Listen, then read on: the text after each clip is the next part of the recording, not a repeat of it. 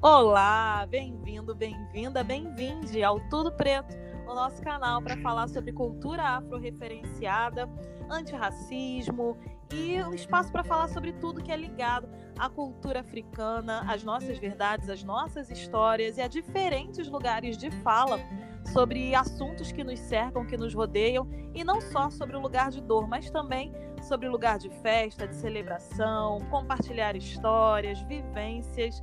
E hoje eu tenho um prazer enorme de conversar com uma pessoa que para mim é muito especial, né? É, me viu nascer, conhece toda a minha família e a gente tem um carinho enorme. Né? Praticamente é, é, é, o sangue que corre fora das veias, né? Aquele sangue que bate no coração. É uma pessoa por quem eu tenho um carinho enorme. É, e o tema de hoje promete. Hoje a gente vai falar sobre é, intolerância religiosa e vivências da africanidade. Então a gente vai falar aí sobre lado muito importante que é sobre os cuidados da nossa espiritualidade. E para essa conversa de hoje, a minha convidada, eu quero começar aqui pedindo a bênção a ela. É, é a Ialorixá, a mãe Verônica de Ogum, que ela não gosta muito de ser chamada de mãe de mãe de santo, né? Como tradicionalmente a gente chama, ela prefere ser chamada como zeladora de Orixá. E ela vai explicar para vocês o porquê, né? A visão dela sobre isso. Tudo bem, Verônica? Sua bênção mais uma vez. Seja bem-vinda. Oi, boa Boa tarde, boa noite, bom dia. A bênção, é, eu respeito a todas as religiões. Rosana, meu amor, muito feliz por estar aqui com você. Eu tô aqui com o coração cheio de alegria por você. Realmente nos conhecemos há, há um bom tempo já, né? A parte do Me Viu é. Criança é. foi demais, né? Mas tudo não, bem. você me viu nascer. você conhece a minha família intimamente. Você me viu nascer, né? Eu não quero entregar Sim. idades, mas não tem como não falar. ah, sem problema, sem problema. Foi só uma brincadeirinha para quebrar o gelo. Sim, é. Nós, nós passamos por uma época muito boa. Eu nasci numa época muito boa, onde tive convívio com pessoas muito boas dentro de uma sociedade, né, que para mim o candomblé não é só uma religião, é uma sociedade.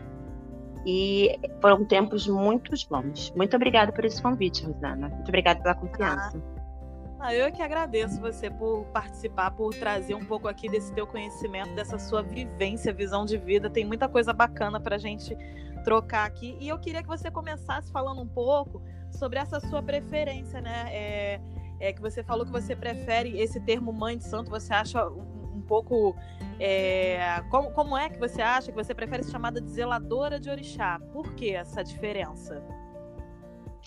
Porque eu acho, é, eu aprendi para mim, para minha pessoa, né? Porque cada ser humano é um indivíduo mesmo dentro de uma sociedade e dentro da sua religião. Eu acho que mãe é, já tem aquela. A palavra mãe tem um potencial muito forte, muito bonito, porém muito altivo, né?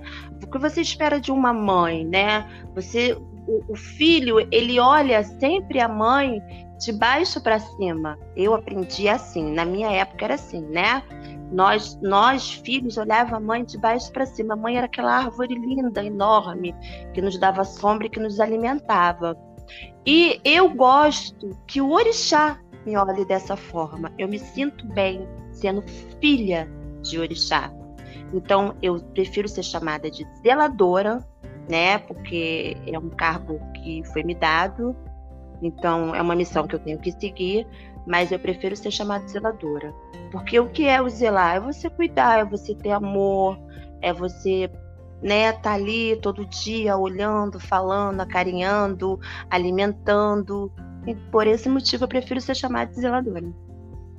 Ai, que lindo, né? Essa visão mais desse lado bem humilde. Nada contra, né? São pontos de vistas diferentes, quem, quem, quem prefere o outro termo, né? Mas eu acho uma explicação tão bonita que eu fiz questão de que você falasse, compartilhasse isso com todo mundo, porque eu acho que é uma visão é, de muita humildade no sentido de entender a importância né, que, que esse cargo traz, né, que essa responsabilidade, que essa missão, como você disse, traz. Né? Então, acho que é bem legal conhecer é, esse teu ponto de vista, né? Muito bacana. E me diz uma coisa, Verônica, conta pra gente. É, sobre a sua vivência né, é, no, no, candomblé, né? Como que você acredita? Você já começou aí dando um spoilerzinho falando que para você é, o, candomblé, o candomblé é uma, uma, uma, forma de viver em sociedade, né? Eu acho isso muito legal. É, mas sobre a sua vivência, como você acha que isso influenciou e ainda influencia na forma como você vê o mundo, sabe? Fala pra gente. Então, Rosana, né? Eu fiz santo, eu fiz santo com seis anos de idade. Fui iniciada com seis anos de idade. Fui iniciada em 1979, né? Então, assim, eu cresci dentro de uma família de, de, de pessoas de candomblé, né? De filhos de santo, de pessoas de roça. Meus avós, minha mãe, meu pai já eram iniciados antes de eu nascer. E eu cresci literalmente correndo num terreiro de barracão, né? Entre os assentamentos, entre as árvores sagradas, misturada com muitas pessoas, né? Que eram todos os filhos de santo da casa. Eram épocas boas, né? Época que todos os filhos de santo se, se tinha o zelo, tinha o amor por estar dentro da casa de santo, é, onde cada um sempre tinha o que dar, entendeu? E também sempre tinha uma palavra para poder receber, para ouvir. E uma mãe cuidava dos, dos filhos de todos, não se levava um biscoito só para o seu filho, levava para os filhos de todos, não se comprava pão só para uma pessoa, comprava-se para todos. O, o, frango que um comia, todos comiam. Né? O trabalho que um fazia, todos faziam tinha toda um, uma classe dividida em trabalhos em que os homens faziam e o que as mulheres faziam. Então eu cresci vendo isso. Eu cresci vendo a solidariedade que às vezes uma família podia dar, mas a outra não podia. Então aqui podia cobria, aqui não podia, sem nenhum comentário sobre isso, né? Eu cresci pegando água de poço, eu cresci vendo as pessoas cozinhar na lenha, eu cresci vendo alguns problemas serem resolvidos dentro da roça e acabarem ali, né?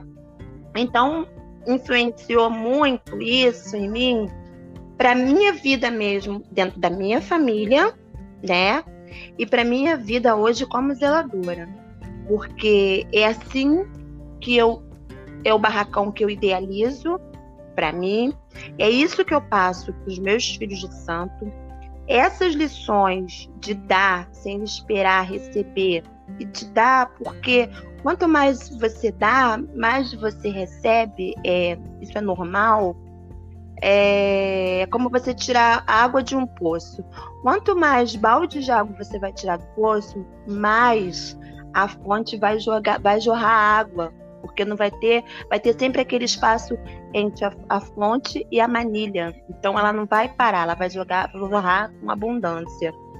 Para os meus filhos também, eduquei os meus filhos também assim, eduquei os meus filhos também, aliás, dentro dos mandamentos da minha religião, entendeu? Que é uma coisa que para mim, uhum. na verdade, o candomblé para mim não é uma religião.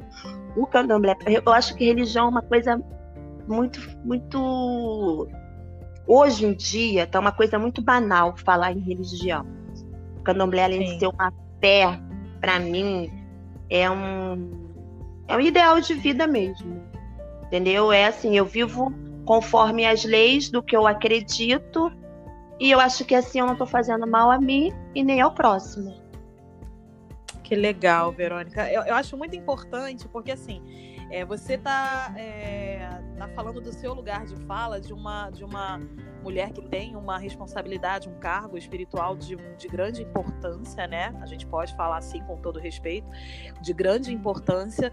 É, você já tem mais de 40 anos né, é, de iniciação, de, de, que você foi iniciada, então é, é, é, é, é, uma grande responsabilidade, é uma grande vivência, e você traz essa, essa visão de algo que é tão fundamental para os dias de hoje, é algo atual, né? Que você herdou de, da sua família que, que veio, que trouxe isso de um lugar ainda mais distante, mais profundo. Você passou para sua para sua família, para os seus filhos e com certeza, né, eles por, por terem essa vivência vão continuar passando. E assim, são conceitos tão fundamentais para a sociedade de hoje, porque a gente vive em tempos em que as pessoas elas se voltam muito para esse lado do egoísmo, né, das, das disputas, do ego. E o que você está trazendo são princípios ancestrais que você vivenciou e vivencia, né? Sim, é, e continua sim. transmitindo isso. Isso é muito legal. Esses valores que a gente chama de valores ancestrais, é, eu acredito que é algo muito do que o mundo está precisando. E é uma visão que quem, muitas pessoas que, que é, desdenham ou maltratam né, quem é iniciado no, no candomblé, na umbanda, quimbanda, enfim, todas as religiões de origem africana, as pessoas elas muitas vezes eu acredito, né? Não tenho como falar por elas, mas eu acredito que muito desse preconceito é por não entender é, o como que isso é uma filosofia de vida, é uma forma de viver e é uma forma tão bonita, como você falou, né? Senso de comunidade, de pertencimento, de colaboração, de contribuição. Isso o candomblé ensina, né? Isso, ensina todos os dias. Ensina todos os dias. O candomblé ensina pelo simples fato da, da essência do candomblé, que é o quê? A natureza.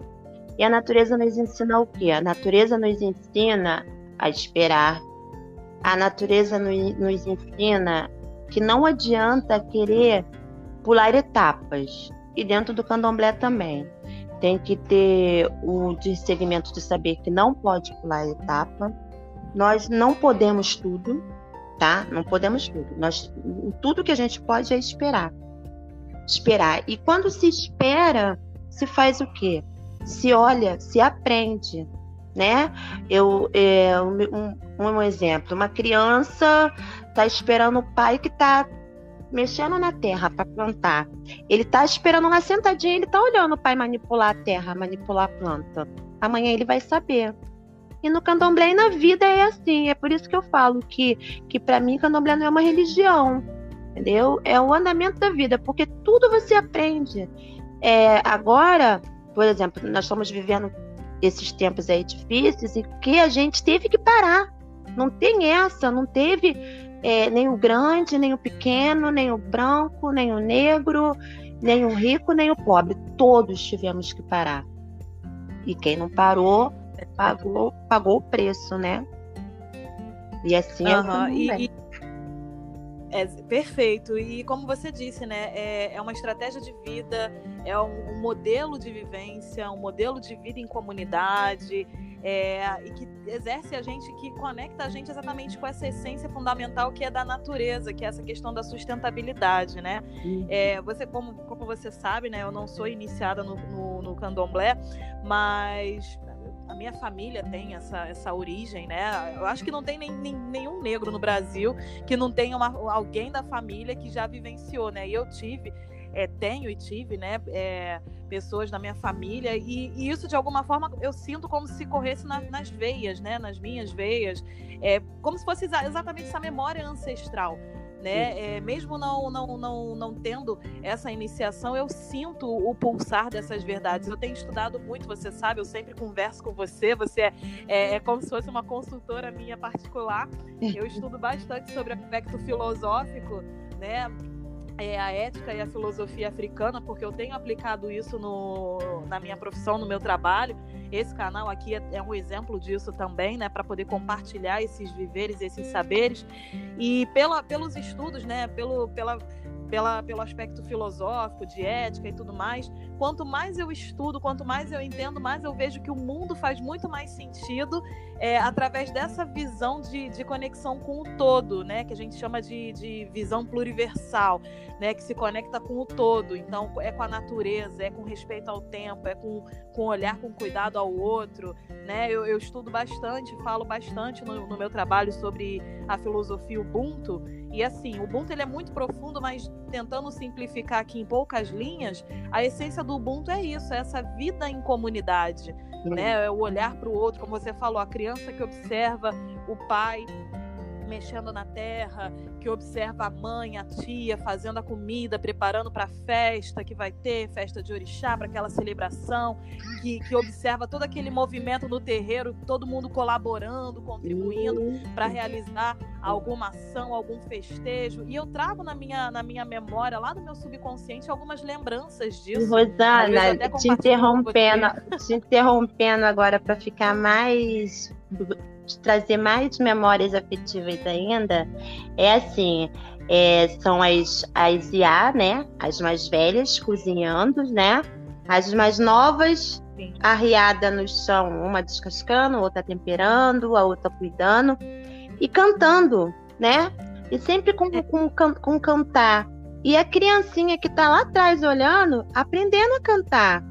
E depois as crianças vão pro terreiro, vão pro quintal, né? Que fala quintal, antes falava terreiro, porque quando eu fiz Santos Barracões costumavam ser roças mesmo, costumavam ser espaços muito maiores do que ainda existem, mas agora são alguns são mais pequenos. É, as criancinhas brincavam de batucar, né? As criancinhas pegavam é. um balde, uma lata, fazendo som do, do, dos atabaques que, ela, que elas ouviam, né? Embora não estava ouvindo naquele momento, mas já tinha ouvido antes e estava lembrando do som do atabaque pelas cantigas que, a, que as mães, as tias, assim, os mais velhos, as mais velhas que estavam ali cantando. E isso vem dentro do sangue da gente. A gente tem essa memória, é né? A gente tem essa memória dos nossos ancestrais que vieram cantando para abafar o choro, que vieram batucando para abafar a fome e a dor. Então, isso está dentro da gente. Não adianta. Chega uma hora que a maturidade espiritual chega entre todos nós, que sai, que aflora. Entendeu? De uma certa forma, aflora. Uns vão para o candomblé, outros trabalham com ação social, é, ajuda. É sempre segurando na mão de alguém. É como ver, vieram nossos antepassados no navio negreiro, um segurando o outro. E quando isso aflora, é assim que acontece. Né? E você está fazendo esse trabalho tá... aí maravilhoso, porque aflorou em você e cada dia vai aflorar mais.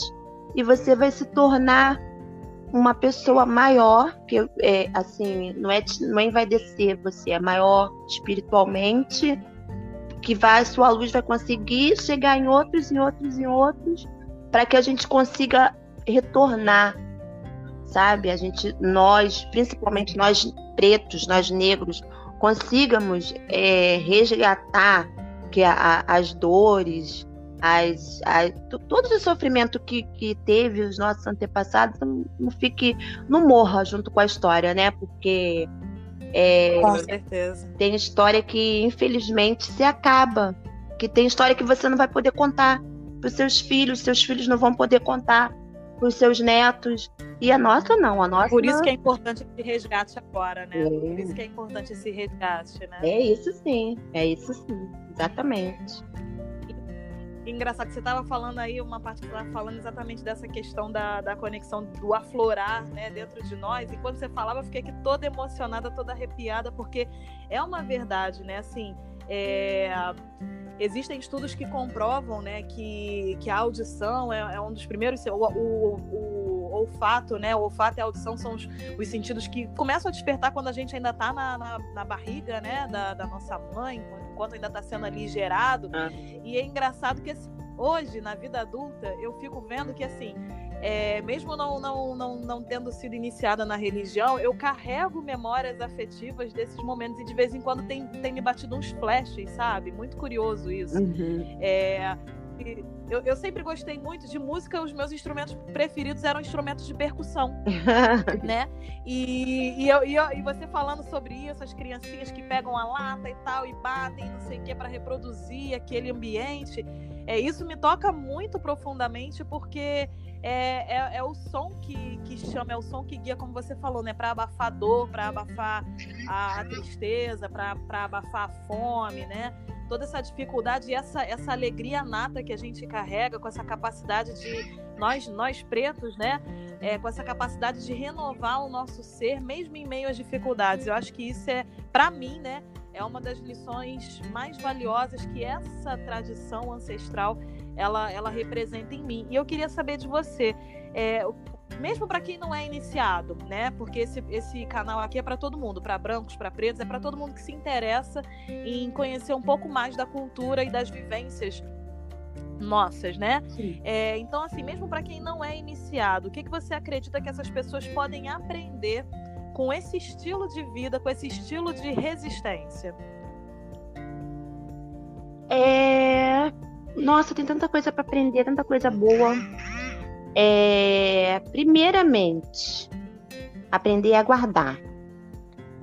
O, o, aguardar é muito importante, porque enquanto você espera, você observa, como eu já disse.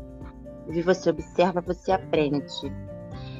É aprender a calar, tá? A ouvir mais, aprender a não julgar, a não fazer ideia de uma pessoa pelo que ela fala ou pelo que ela te aparenta, porque nós não somos muitas vezes o que mostramos e também não mostramos o que somos toda hora, né? É, dentro da cultura do candomblé, da cultura afro, né, afro-brasileira, você aprende que você não tem, não tem um rico que não tenha nada que possa ganhar e não tem um pobre que não tenha nada que possa dar. Entendeu? Tem é momentos é na vida em que você não precisa de nada, nada material. Você só precisa de uma palavra, de um olhar, sabe? De, de, um, de, um, de um vai ali, é ali. Daquele toque, assim, não é ali que você tem que ir. E isso a gente tem muito dentro da nossa cultura. O respeito, o amor ao próximo. Aí é, né, é clichê falar amar ao próximo. Não, é amar ao próximo do jeito que o próximo é.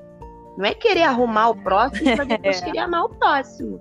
Que aí não vale. Não do jeito que eu quero. Né? Aí não vale, é. Eu tenho que amar meu próximo do jeito que meu próximo é. E eu tenho que aprender a lidar com ele, eu tenho que aprender a respeitar ele, para ele poder também me respeitar, para ele também poder me aceitar. E quem sabe assim, ele me amando, me respeitando, me aceitando, ele veja em mim alguma coisa que possa mudar nele, eu possa ser um exemplo para ele, ele possa mudar e ser uma pessoa melhor para o outro, entendeu? Então tem muitas coisas, tem muitas coisas na nossa cultura. Essa essa coisa da, da matriarca, né? As mulheres que são nós somos mulheres muito fortes. Somos mulheres fortes sim. Somos mulheres que criamos nossos filhos, somos mulheres que se precisar ajudar os filhos dos outros ajudamos.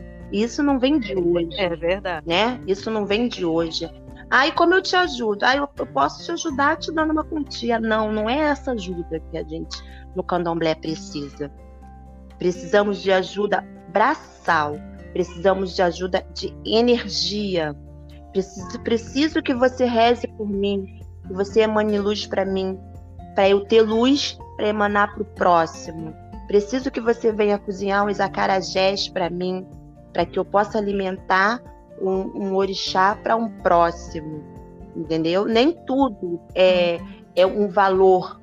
Precisamos de, de, de valor material? Sim, lógico, porque não chegamos no mercado e ninguém vai dar para gente só porque, né?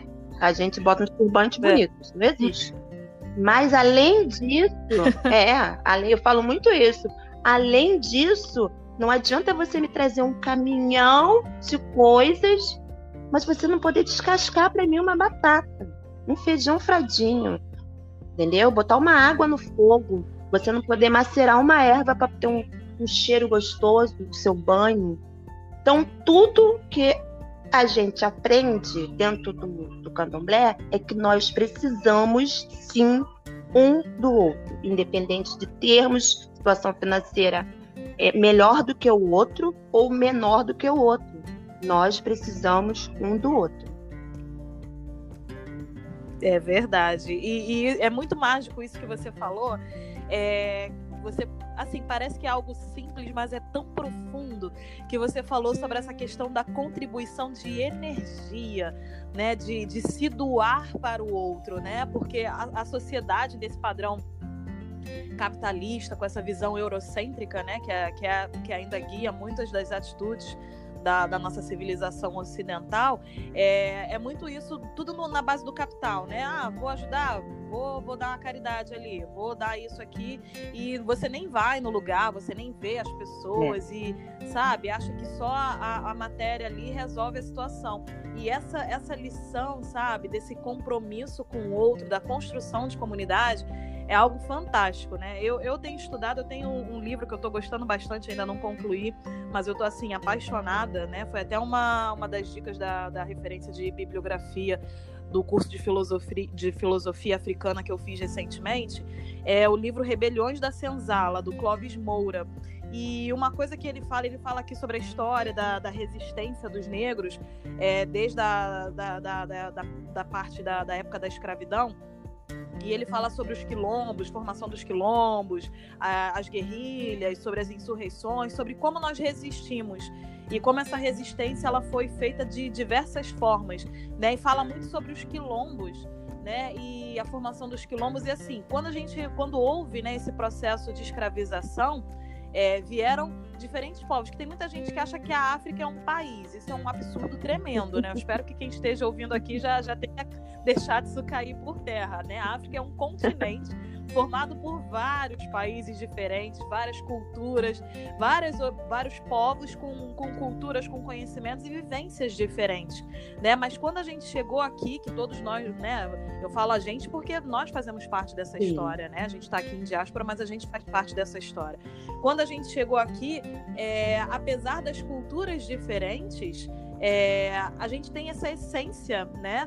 É, no sangue, que, que são essas, essa essência, essa base da formação da, da, das comunidades, da sociedade africana como um todo, que é comum a todos. E nos quilombos a gente encontrou é, exatamente esse ponto comum de resistência, porque por mais que a cultura, que a língua fosse diferente, essa, esse contato harmonioso com o outro, esse olhar respeitoso, é, essa vida em comunidade, isso aí era comum a todos e ainda hum. é né? E, e, o candomblé ele traz isso, ele é uma forma de perpetuar esse conhecimento, essa forma de vivência. Isso é tão mágico, tão lindo. Eu acredito que quanto mais o mundo se permitisse conhecer essa visão, né, de, de, de vida, né? É, mais todo mundo teria, teria não, tem a ganhar, porque ainda é tempo de, de aprender, né? E outro ponto que eu quero te perguntar, Verônica, é que você falou aí que você né, foi iniciada aos seis anos de idade. E é uma polêmica muito interessante, né, sobre essa questão de iniciação de, de crianças no candomblé. O que, que você acha sobre isso? Ah, polêmico mesmo. Muito polêmico. Polêmico. É. polêmico, olha. Fogo no parquinho. Fogo no parquinho. A minha, a minha resposta já vai polemizar mais ainda, tá? Eu, Verônica, eu como zeladora, espero o, o momento. Eu sou meio extremista para isso. A não ser o fato da criança chegar na minha, na minha responsabilidade é, com risco de, de vida mesmo, eu acho que não tem que iniciar. Por quê? Eu vou te dizer agora o porquê. Eu fui iniciada com, com, com seis anos, na época que eu fui iniciada eu fiquei três meses recolhida, né, para o santo, mais três meses no processo do, do preceito, mais um ano do preceito. Eu passei os mesmos preceitos que um adulto passaria, normal, né? Afinal, eu fui feita de santo. Então, eu fui feita de santo como qualquer outro indivíduo. Só que eu, quando fiquei adolescente, eu fiquei meio rebelde, né? Adolescente, rebeldia, querendo botar barriguinha de fora, usar um pretinho básico. e na minha religião, na minha etnia, da minha religião, e, e para mim, eu não gosto da cor preta, não, não me. Na verdade, não, não me atribui nada, entendeu? Eu acho uma cor que fecha muito a, a, a energia das pessoas isso é um pensar meu, tá? Isso não quer dizer, porque tem muitas coisas que existem dentro de uma casa santa, Madana, que existe, que não existe na minha e existe na do fulano. Aí as pessoas que não entendem falam assim, ué, mas é, que marmotagem é essa, né? Marmotagem é dizer que coisa errada é essa. Não, não é errado. É, é minha casa, minhas leis. Meu conhecimento, minhas leis. Suas, sua casa, suas leis. Independente das leis do orixá, porque quem administra a comunidade sou eu. Quem administra, quem administra a minha casa sou eu. Então, eu, na minha casa eu ponho minhas regras. E eu aprendi lá atrás que o preto não me contribui em nada, então eu passo isso para os meus adiante. Aí, voltando lá à sua pergunta, queria botar meu pretinho básico, não podia. Nessa época, minha mãe, que também era iniciada, já havia falecido. É, muitas pessoas já tinham saído da casa de santo e tudo. Então, eu me rebelei. Não me rebelei contra o, o, o orixá, me rebelei contra a religião.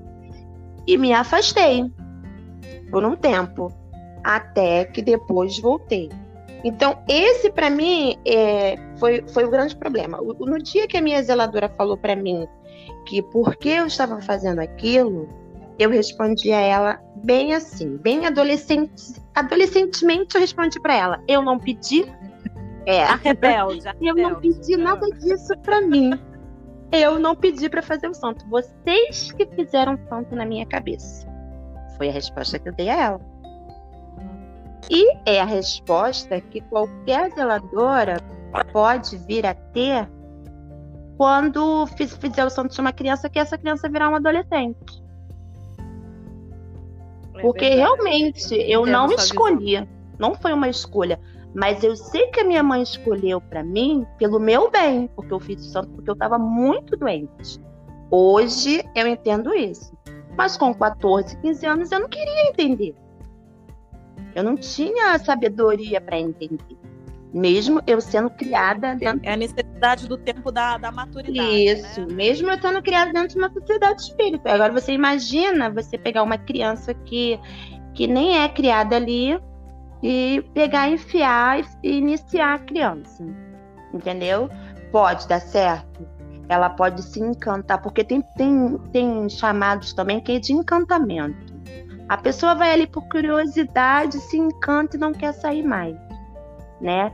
E tem outras que é por conveniência, tem outras que são por interesse. Cada indivíduo é um indivíduo em qualquer lugar do mundo, em qualquer lugar da sociedade, em qualquer religião, entendeu? Então, assim, eu não, eu acho que tem outras coisas que podem se fazer para ir segurando, se for algum problema de espiritual da criança, né? Assim, dá para ir relevando, vamos, vamos relevando, vamos fazendo, vamos cuidando, entendeu?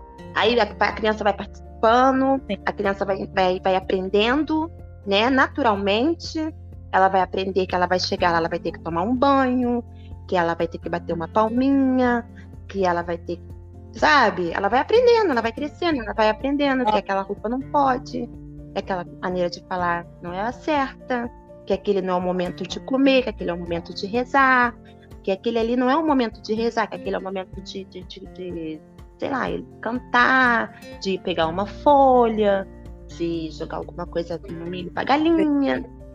Vai se incorporando e, né, nesse, é... poucos, né? Na vivência. Porque, como você disse, o candomblé é uma vivência, é um estilo, é um modelo de vida. Então, é, é, é esse compromisso com o todo, né? com você, com o orixá, com a comunidade, com as pessoas ao seu redor.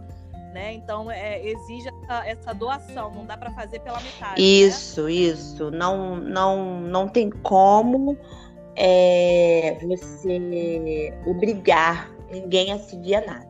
Eu, meu, meu entendimento é esse. Ou você faz as coisas porque te tocou, por amor, ou você não faz, porque é por isso que hoje em dia dentro de muitas casas de santo tem os filhos de santo turista, né? Os que só aparecem mesmo em evento. Então, uma casa de santo assim não funciona.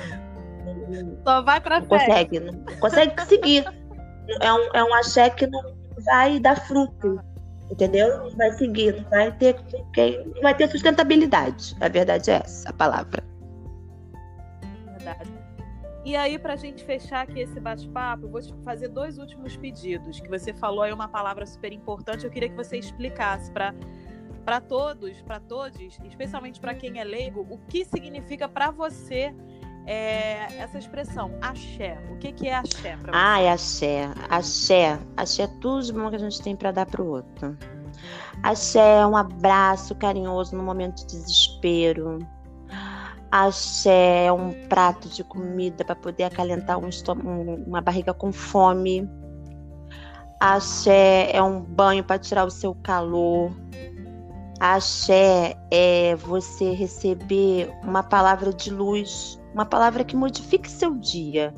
Aquele dia que para você você não está encontrando o caminho e você recebe uma palavra que te encaminhou. Isso é axé, tá?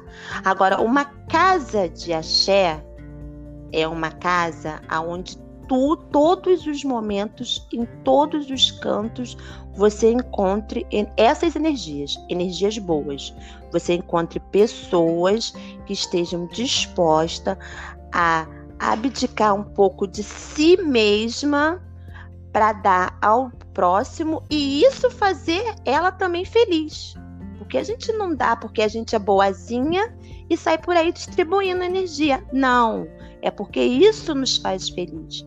E isso também nos dá sustentabilidade, é. sustenta nós, sustenta nossos filhos, aos nossos amigos, as pessoas que a gente ama, é, nos dá força para poder fazer oração por várias pessoas que a gente nem conhece, mas que a gente tem fé que esse amor e esse axé vai chegar até essas pessoas. Que lindo, que lindo. Axé, é, o que o mundo está precisando é de é. mais axé, né? É mais partilha, mais troca. Mais lindo demais. E por fim, né? Qual o recadinho que você pode deixar para essas pessoas que praticam ainda né, intolerância religiosa, que enfim, que discriminam, que rejeitam. Que recado que você pode deixar? Olha, eu vou deixar um recado bem claro para ela. Estudem. Estudem sobre o que você não gosta para que você possa discutir com conteúdo. Porque o pior mal da humanidade é a ignorância. Não é nem você ser intolerante, porque né, tem é, pessoas que é intolerante a açúcar. Você pode ser intolerante ao que você quiser, mas estude, né? É. Estude para você debater com uma pessoa sobre religião, sobre etnia, sobre política, para você debater com conteúdo, para não ser ignorante, porque é, é, fica muito feio você falar um monte de asneira né? Aí tem uma pessoa do lado que entende do assunto, tá te olhando e na verdade, se for uma pessoa é, é, espiritualizada, seja lá em qualquer religião, vai estar tá sentindo pena de você, porque uma alma ignorante é, tende a não ir para lugar nenhum, porque não vai entender nem que foi, nem que está indo, né? Então vamos estudar, não é isso? É ver.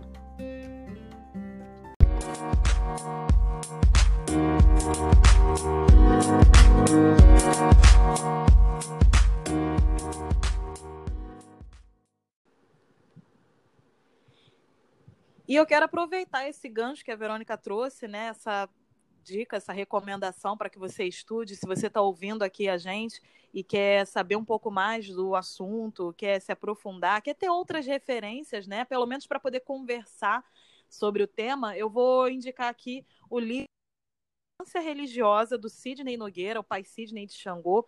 É, esse livro ele faz parte da coleção Feminismos Plurais, que foi coordenada pela Djamila Ribeiro né, que é também incrível, referência sensacional. A coleção inteira é maravilhosa, mas aí sobre esse tema específico eu indico esse livro.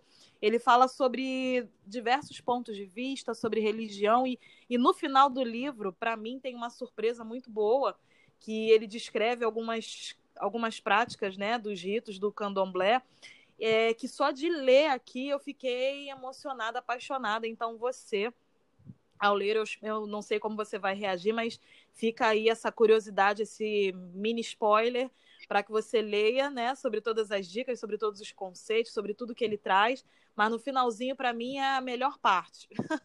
então já vou deixar aí curioso. O final, para mim, é a melhor parte, é encantador. E também, quem quiser saber um pouco mais, o livro que eu citei no meio do bate-papo foi o Rebeliões da Senzala, tá? Quilombos, Insurreições e Guerrilhas, que é da editora Anita Garibaldi, é, escrito pelo Clóvis Moura. Tá, que fala também sobre muito da nossa história. É um livro que eu acho que tinha que estar tá na bibliografia de todas as escolas, porque quando você vai estudar a história do Brasil, é, se vende na escola, pelo menos a, até a época que eu, que eu estudei, eu aprendi a imagem do, do preto escravo, né? Quando que na verdade não fomos, não somos escravos, fomos escravizados. Em nenhum momento é na escola ensina que houve resistência, que houve luta, que houve organização né, é, entre os negros. E aqui esse livro ele quebra todos esses paradigmas. Então, quem quiser entender um pouco mais, especialmente sobre os quilombos, os quilombos a estrutura de, de resistência, que tem tudo a ver também com essa vivência do candomblé que a gente trouxe aqui hoje, eu recomendo. E agora, né, vou dar um espacinho para você, Verônica. Obrigada por tudo, por essa troca e por ser uma pessoa tão especial na minha vida, na vida da minha família, na vida de todos e de tantas e tantas outras pessoas, porque você tem uma missão linda e atua de forma brilhante, né, com esse dom que você recebeu, porque é dom, né?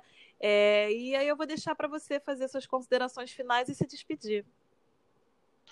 Obrigada a você, Rosana. Obrigada por tudo, pelo carinho, pela confiança, é, obrigada por você ser essa pessoa de luz, por estar ajudando tantas pessoas, por não ter cruzado os braços, por ter levantado sempre na sua vida.